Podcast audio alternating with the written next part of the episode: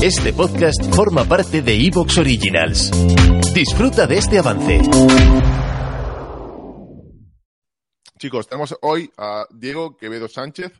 Para hacerlo más simple, por si queréis seguirle en su newsletter, lo que escribe, todo lo que escribe en Rankia, etcétera, vais a su canal de Twitter y buscáis Diego Q de queso como Quevedo y S de Sánchez, todo junto, Diego QS80, arroba Diego QS80 y ahí encontraréis todo.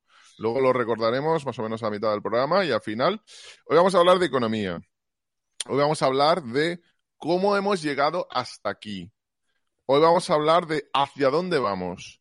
Hoy vamos a hablar además de las consecuencias de los problemas energéticos, logísticos y del conflicto bélico. Todo está relacionado con el enorme problema de inflación que tenemos, con lo que va a ocurrir con los tipos de interés, con el dólar como moneda reserva. Todos, además, Diego tiene una tiene unos eh, puntos de vista muy interesantes sobre la moneda y me gustaría, me gustaría escuchar todo ello. Es que veo que hay cinco o seis preguntas, me parece perfecto, pero no las voy a plantear hasta, hasta después.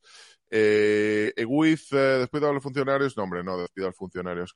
¿Tú de verdad crees que van a despedir a funcionarios y que van a, y van a, van a rebajar las pensiones un 15%? Vamos, eh, eh, yo creo que ahorcan en, una calle a Pedro Sánchez. Lo ahorcan de una farola, como si fuera en 1945. Eso no, no va a pasar. Va, ya te digo. Eh, y bueno, creo que creo que nos vamos a adelantar, ¿eh? porque nos llevamos nueve minutos. Bueno, le voy a preguntar justamente eso. Eh, aunque es una pregunta que luego le, volveré a plantear a, Diego, la que has hecho de manera más extensa. ¿Tú crees que van a bajar las pensiones mmm, tan, tan fuerte en España a corto plazo? Mm, yo creo que no. Yo creo que no. Aparte, no solo las pensiones, las ocurre en Estados Unidos eh, que, que, el dólar, eh, la deuda de Estados Unidos está garantizada porque se utiliza, claro. eh, se, se, cree que eh, o se piensa que Estados Unidos va a ser capaz de recaudar eh, dólares a, a, futuro. Es que las pensiones y los impuestos son colaterales de la deuda, garantizan la deuda si nos fijamos, eh, cuando vienen aquí a hacer, eh, a apretarnos las, clavijas, nos piden que subamos los impuestos. ¿Por qué? Porque lo que interesa es cobrar la deuda. Pasó en Grecia, en Grecia pasó exactamente lo mismo. ¿Qué interesó? Pues que los bancos eh, franceses y alemanes, sobre todo alemanes, cobrasen la deuda. Y los ciudadanos le importaban bien poco y los servicios le importaban bien poco. Entonces, eh, Pedro Sánchez va a bajar las pensiones. Eh, si hace eso, puede tener un, problema muy serio, muy gordo. Entonces, no creo que tire por ahí. Lo que creo es que va a aumentar aún más la presión. La presión fiscal la va a aumentar aún más, porque España tiene que pagar eh, ante sus socios europeos, tiene que, cumplir sus compromisos financieros con su deuda. Es que aquí estamos hablando todo el rato, es el problema es la deuda. Es una técnica que se usa y se ha usado en países eh, suramericanos de endeudarlos a, a, a, diestro y siniestro para que a partir de ahí pues tenerlos atados en una esclavitud. Esto es algo que describe perfectamente en su libro John Perkins de un, un sicario económico. Pero, pero, y es perdona, algo que perdona. continuar. Sí, dime, dime. Ya. Diego, es que esto es algo que la gente desconoce. ¿eh?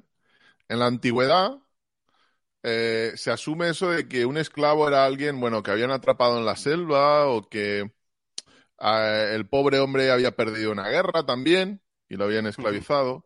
Pero en la antigua Roma una de las principales causas de convertirse en esclavo era tener una deuda que no puedes pagar. No puedes pagar y, oye, pues la vas a cobrar, vas a ser esclavo mío. Eso se tuvo que abolir por problemas sociales. Evidentemente es como si ahora convirtiéramos un esclavo a alguien que se ha comprado un piso en Valdeluz, en, en Castilla-La Mancha lo compraba a 400.000 euros, ahora valen 100.000 y no puede pagar. Eh, pero es, es literalmente, literalmente la deuda de la esclavitud. Fíjate, Jordi, que hasta la Biblia, la Biblia, la propia Biblia, Biblia habla, habla de esto, de la deuda que es la esclavitud. Incluso cuando Jesucristo entró en el, allí a romperlo todo, hablaba de esto, de la deuda. Es que esto es el problema, es que es de siempre, la deuda. Eh, Michael Hudson, Michael Hudson, ha escrito esto, un libro interesante sobre la deuda eh, en la antigüedad y como la deuda es el, el, el, el yugo que, pues, que somete países, somete civilizaciones y etcétera, etcétera.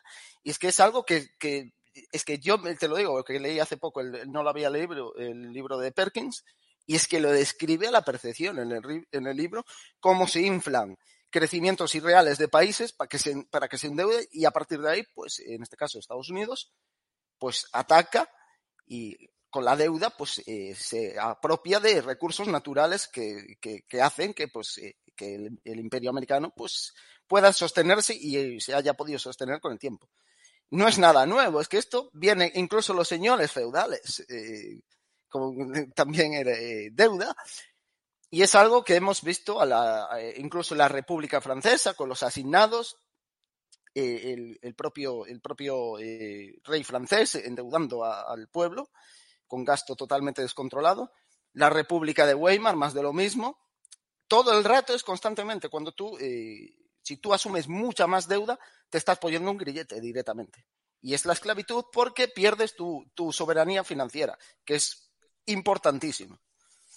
Ricardo Vergés, que es uno, eh, ha sido uno de los mayores expertos en inmobiliario de España, fue, que yo sepa, la primera persona que hizo un análisis metódico y espectacular de la burbuja que venía en España en el 2008, la, explosión que iba a venir. Eh, si no me falla la memoria, era catedrático de la Universidad de Montreal, una universidad canadiense. Tuvo mucha relevancia por aquel entonces, eh, en la década del, del 2005 al 2000, del 2005 al 2015. Eh, y él decía que uno de los grandes problemas es que cuando se crea la reunificación, cuando se reunifica Alemania, empiezan a valorar un marco de Alemania del Este en la paridad de un marco de la Alemania del Oeste, que evidentemente no podía ser así porque la economía de Alemania del Este para nada tenía esa, potencia. Y eso acaba, eso y algún que otro país, acaban sacando todos esos papelitos vía deuda a las cajas españolas porque España estaba creciendo, estábamos creciendo, chicos. Y si tú creas papelitos y alguien va a crecer y le das deuda, oye, pues te lo va a pagar. Y, era el momento, ¿os acordáis del sorpaso? Que España iba a dar el sorpaso a Alemania. Ahora parece una broma, ¿eh? Pero yo recuerdo perfectamente a Zapatero decir que